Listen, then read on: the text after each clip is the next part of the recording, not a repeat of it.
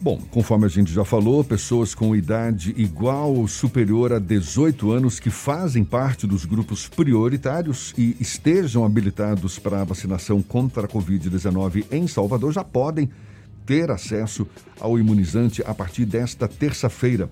A gente fala mais sobre o assunto. A subcoordenadora de imunização de Salvador, Doiane Lemos, está aqui com, com a gente. É com ela que a gente conversa agora. Seja bem-vinda. Bom dia, Doiane. Bom dia, Jefferson. Bom dia, Fernando. Bom dia a todos.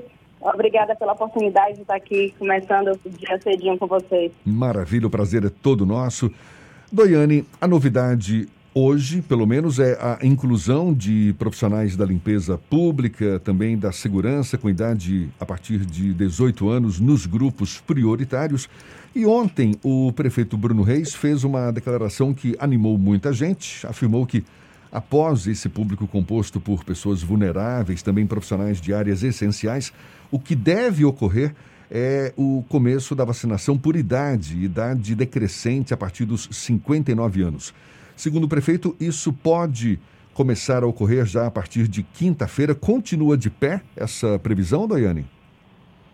Bom, nós estamos avançando o Plano Nacional de Vacinação e também conforme o que vem sendo discutido em comissão é, intergestora, ou seja, CIB, e que é uma, uma comissão que é do Estado, né, com os municípios, os 417 municípios, e dessa forma avançando os grupos prioritários, seguindo é, os grupos prioritários das fases, conforme já havia sido já havia sido publicado, ou seja, estamos na terceira fase, é, dessa forma, avançando hoje um pouco mais nas faixas de idade em relação aos trabalhadores de segurança e de limpeza pública.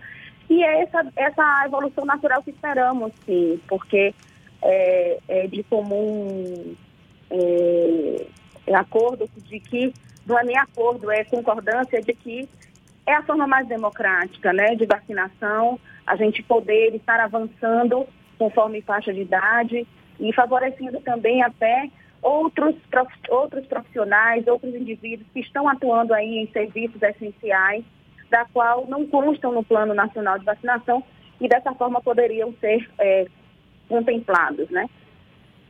São várias as categorias que pleiteiam é, essa inclusão nos grupos prioritários. Como é que está essa digamos, é, é, a, receptividade dessas demandas todas? São muitas as categorias que ainda, que ainda lutam para serem incluídas nos grupos prioritários ou isso já está praticamente acabando, Doiane? Muitas categorias ainda pleiteiam, porque o, o plano nacional ele é muito é, rigoroso em alguns aspectos, porque contempla é, estabelece dentro de um mesmo grupo, por exemplo, de trabalhador da saúde, de trabalhador da educação, aqueles que podem ser vacinados ou que não podem ser vacinados. Então, é, isso dificulta também o trabalho do município, porque assim, o município ele é, ele é a entidade executora das ações de vacinação. O Ministério da Saúde compra a vacina, é, estabelece as diretrizes e a, essa vacina é transferida para o Estado e chega ao município para a execução dessa vacinação. Então, nós é, realizamos essa, essa vacinação e realmente somos o tempo todo demandados por categorias profissionais é, ou, por, ou, por, grupos da qual é, pleiteiam a vacinação. Isso é positivo, né, pelo fato de que a gente está vendo que as pessoas estão vendo realmente a vacina como um dispositivo de esperança a possibilidade da retomada a uma vida né, é, normal, né, como um novo normal, como a gente às vezes chama. Mas essa é a finalidade mesmo, a vacina tem essa, é, essa, essa, essa, é, tem essa, essa função né, de prevenção e nesse momento em que ela é o único recurso que temos, porque não há um medicamento que amenize, que, que amortize a, a, o, o, quadro de Covid, né? O que a gente tem hoje realmente é a vacina e o que a gente espera realmente é que com a estabilização da produção a nível mundial, a gente venha poder avançar e na vacinação podendo contemplar um, um grande número de pessoas. Doiane, você poderia citar algumas dessas categorias que, digamos, estão na fila à espera de uma aprovação dessa inclusão nos grupos prioritários? Vários grupos estão pleiteando, como eu disse. Por exemplo, os médicos veterinários estão pleiteados, os que não estão diretamente ligados à saúde humana, é, os jornalistas, é, outros, outros grupos como biólogos, profissionais que atuam no serviço do comércio, né, em supermercados, os correios. Então, a, lista, assim, a lista é grande, é... né? Quando a gente começa a enumerar realmente e o quanto isso vem sendo difícil né, para nós é, conseguir administrar e recebendo remessas muito pequenas, ainda tendo que mediar situações que não são de dependência direta do município, como, por exemplo, o fato da segunda dose ter atrasado porque o IFA atrasou. Então, é uma reação em cadeia que muitas vezes vem cair do colo do município para que a gente possa estar tá, é, nesse enfrentamento na linha de frente a cidade teve um vácuo de vacinas, de principalmente doses de Coronavac durante quase duas semanas. Agora, na semana, até a semana passada, chegaram as novas doses, se iniciou a aplicação daquelas pessoas que estavam aguardando a segunda dose, a chamada D2. Como é que está a situação hoje do município com relação ao número de pessoas que precisam tomar a segunda dose da Coronavac, Daiane? Bom, já estivemos com, com um número bem maior, né, chegando quase a 80 mil pessoas, é, com a chegada de novas doses e inclusive até o mutirão que realizamos no final de semana, conseguimos diminuir esse N para 29 mil. Né? Então, foi expressivo é, e significativo o fato de que, chegando mais doses, podemos é, oferecer e completar o esquema de vacinação de muitas pessoas e estamos na expectativa da chegada de mais doses, né, para que a gente possa estar dando continuidade, assim, é, regularizar, né, a gente passar a vacinar, ter a dinâmica que deve, adequada de vacinação, que é fazer as primeiras doses e já ter as segundas para é, ofertar. Tanto o Instituto Butantan quanto a Fiocruz já indicaram que vai haver um lapso de tempo entre a produção de novas doses e até mesmo a distribuição. Isso vai atrapalhar o processo de imunização e o calendário vacinal desenvolvido pela Prefeitura de Salvador? Bom, ainda é cedo para a gente ter essas dimensões. Quando a gente fala da vacina Fiocruz, a gente está falando de um intervalo de três meses, né, praticamente, da qual eh, a gente começou tem pouco tempo as segundas doses e estamos avançando, ou seja, não houve é, reflexo nessa, nesse, nesse imunizante no que diz respeito à complementação de esquema, estamos continuando e aproveitamos e pedimos que as pessoas que elas sigam esse calendário, porque a gente também estava tendo um, um, um problema em relação à Coronavac. O número de pessoas que não estavam indo complementar o esquema durante o período é, adequado também dificultou o processo, porque no momento em que houve falta, a gente teve que lidar com quem estava, com quem não foi buscar a dose em março, entendeu? Então, assim, isso dificulta ainda mais o processo. Então, a gente pede que as pessoas elas estejam atentas ao cartão de vacinação, é, essas é, que estão com, já com doses de Fiocruz a receber, e que elas, porque esquema completo é, é o, no caso da Fiocruz, da Coronavac, com duas doses. Então, é preciso que a gente tenha também é, essa colaboração da população. Doiane, você como coordenadora desse setor de imunização, tem ouvido registros de pessoas que chegam aos postos perguntando qual a vacina quer tomar e que eventualmente desistem a depender da resposta de quem está fazendo a aplicação ou o Salvador não passou por esse processo? Nós estamos passando por isso sim, né? É, infelizmente, as fake news dificultam bastante o nosso trabalho pelo fato de que acabam disseminando informações que deixa a população né, confusa e com medo e de forma desnecessária. Então, é, a gente agora com a Pfizer, não sei de onde foi que surgiu, que pessoas com alergia não podem tomar, sem nem ter um critério de quais são os recipientes que tem, ou seja, os componentes que existem na vacina.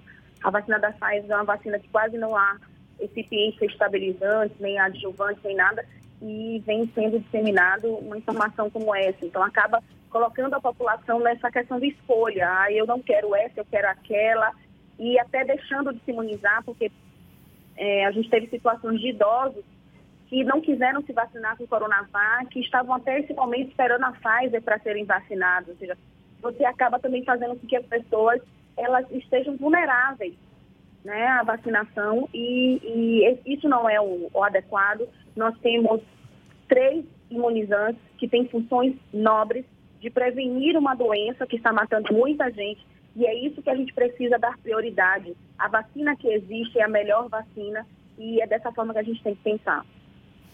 Uma outra vacina, campanha de vacinação que tem acontecido simultaneamente com a da imunização contra a Covid-19 é a campanha da gripe. Como é que está a situação aqui na capital baiana, Doiane? Bom, desafiador a gente fazer uma campanha de vacinação né, de gripe, que é uma campanha que já é complexa, porque contempla vários grupos prioritários ao mesmo tempo, junto com as vacinas de Covid, que, que tem grupos paralelos, né, comuns, né, se a gente for parar para analisar. Pelo fato de que é o, o laboratório produtor da Covid, todos os três, eles colocam que você só pode receber a vacina da, influenza depois de que tendo esse intervalo de 14 dias, né? Então, a gente vem tentando avançar na vacinação de influenza, mas realmente não tem sido algo fácil. Nós estamos, a campanha começou dia, dia 12 de abril, né? E na primeira fase contemplou crianças de seis meses a menores de seis anos, gestantes e trabalhadores da saúde, assim como puérperas. E avançou agora, a partir do dia 11 de maio para a, fase também, ou seja, sendo acrescentado à vacinação os idosos e os professores. Nós vacinamos aqui no município até o momento 120 mil pessoas, né? quase 121 mil pessoas, que isso equivale a 17% quando a gente vê que a população somada dá 721 mil pessoas. Então, é, nós estamos tentando, né? É desafiador a gente principalmente separar as unidades de saúde, porque a gente não pode favorecer a aglomeração para não, não ter mistura de fluxo. É, mas estamos co conseguindo vacinar em 109 pontos de vacinação e um drive-thru, e dessa forma também ofertando a vacina da influenza para a população. Doiane, a gente está conversando aqui com a Doiane Lemos, que é subcoordenadora de imunização de Salvador. Ainda em relação à vacinação contra a Covid, qual é a, a previsão que vocês fazem com base na experiência já né, vivenciada aí nesses primeiros meses de vacinação, também levando em conta a incerteza é, quanto a, ao abastecimento de novas doses de vacina, mas levando em conta tudo isso, mesmo com essas incertezas todas, qual a previsão que vocês fazem de vacinação da grande maioria da população de Salvador. Em quanto tempo isso deve ocorrer, hein, Doiane? Bom, é, se a gente fizer um planejamento de uma vacinação, que aí vamos pensar, a gente começa a vacinar os, os indivíduos com 58 anos, né?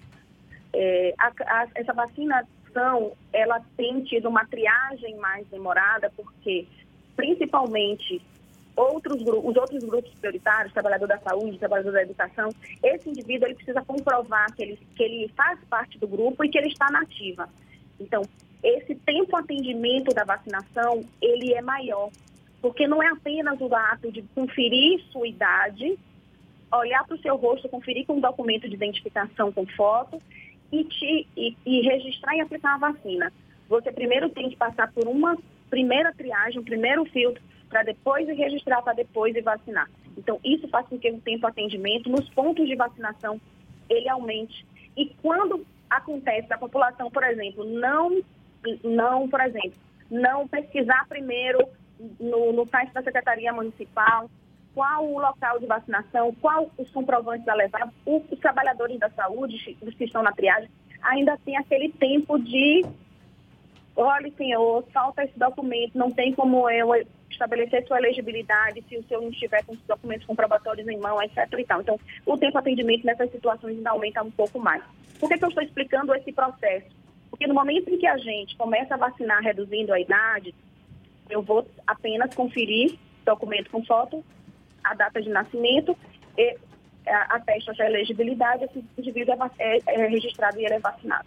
Então, a, a, a vacinação seria mais acelerada processo de vacinação seria mais acelerado e dessa forma, é, se houver regularidade, já tem outro PREP, né? Se, se, se houver regularidade no fornecimento da vacina, o avanço da vacinação é mais rápido. Se eu tenho atualmente em Salvador 18 drive-thrus, é, sete centros de vacinação e mais de 20 unidades de saúde vacinando Covid a todo vapor, a gente pode estar é, com metade, ou mais da metade da população vacinada eh, até setembro, vamos dizer assim, outubro, sendo bem, bem otimista. Porque, assim, nós temos capacidade instalada para vacinação. O que às vezes desacelera é esses processos de triagem que são necessários e o fato da vacina não vir com a regularidade adequada. Então, na melhor das hipóteses, setembro, uh, outubro, a gente deve estar com a maioria da população de Salvador vacinada. Vamos cruzar os dedos. Vamos cruzar os dedos. É, é, tá certo, tá, tem que cruzar os dedos mesmo. Mas pelo menos é a aposta hoje de vocês. É o que a gente espera. Dentro do que, do que nós temos, também estamos aí contratando mais profissionais é, para que a gente possa dar um maior aporte às equipes de vacinação, né? Possibilitar que as escalas sejam mais dinâmicas, as escalas de trabalho.